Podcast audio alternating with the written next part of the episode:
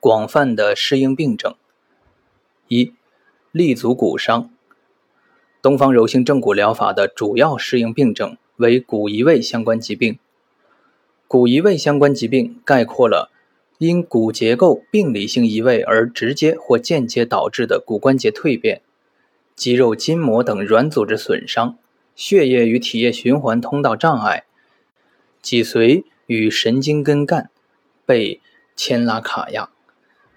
脏器组织力学环境异常等等病理改变引起的原发或继发性人体筋骨结构力学紊乱相关疾病。因此，粗略总结起来，目前医院骨伤科、推拿科、针灸科、康复科、运动医学科、软伤科、疼痛管理科等临床科室所涉及的常见颈、肩、腰、臀、腿痛等肌肉骨骼系统疾患，绝大多数属于东方柔性正骨疗法的适应范围。东方柔性正骨疗法因直接接触调整人体肌肉骨骼系统。所以，对骨伤科的相关疾病临床应用最多。以中医学体系而言，肢体经络之痹病与筋骨损伤等疾病构成了骨移位相关疾病的主体。二，向全科疾病拓展，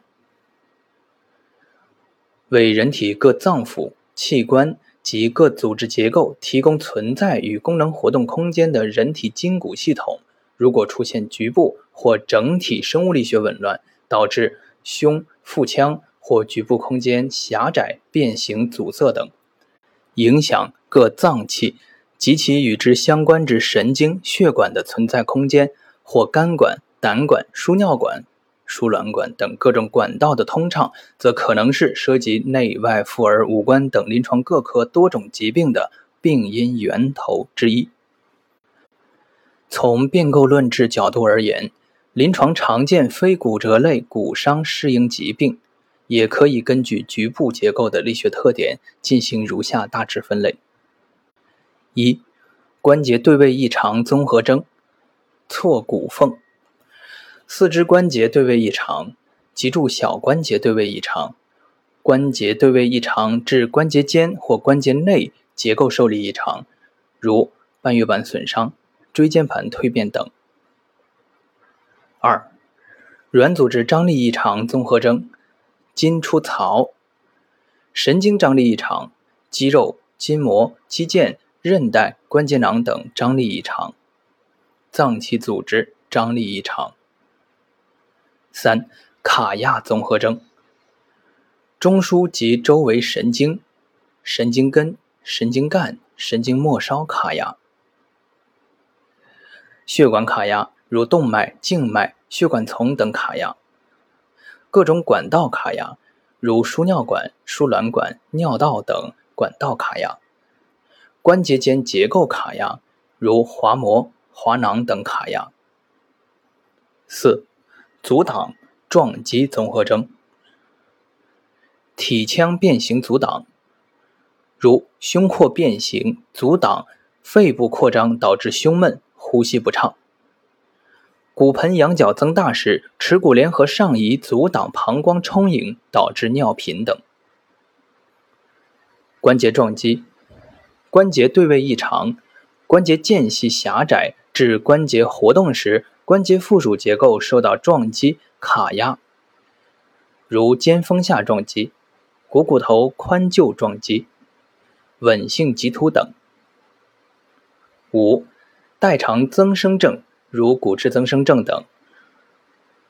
手法通过调整筋骨结构的力学状态而改善脏器组织的结构空间，以及可能受其影响的中枢与周围神经系统的功能状态，因而许多脊柱相关疾病、脏器组织空间力学紊乱性疾病，成为手法正骨疗法的良好适应症。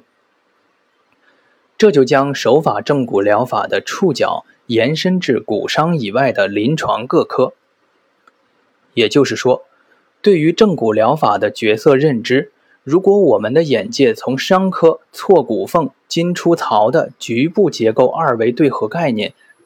提升、拓展至人体生命结构三维空间的提供与维护这个大视野上来，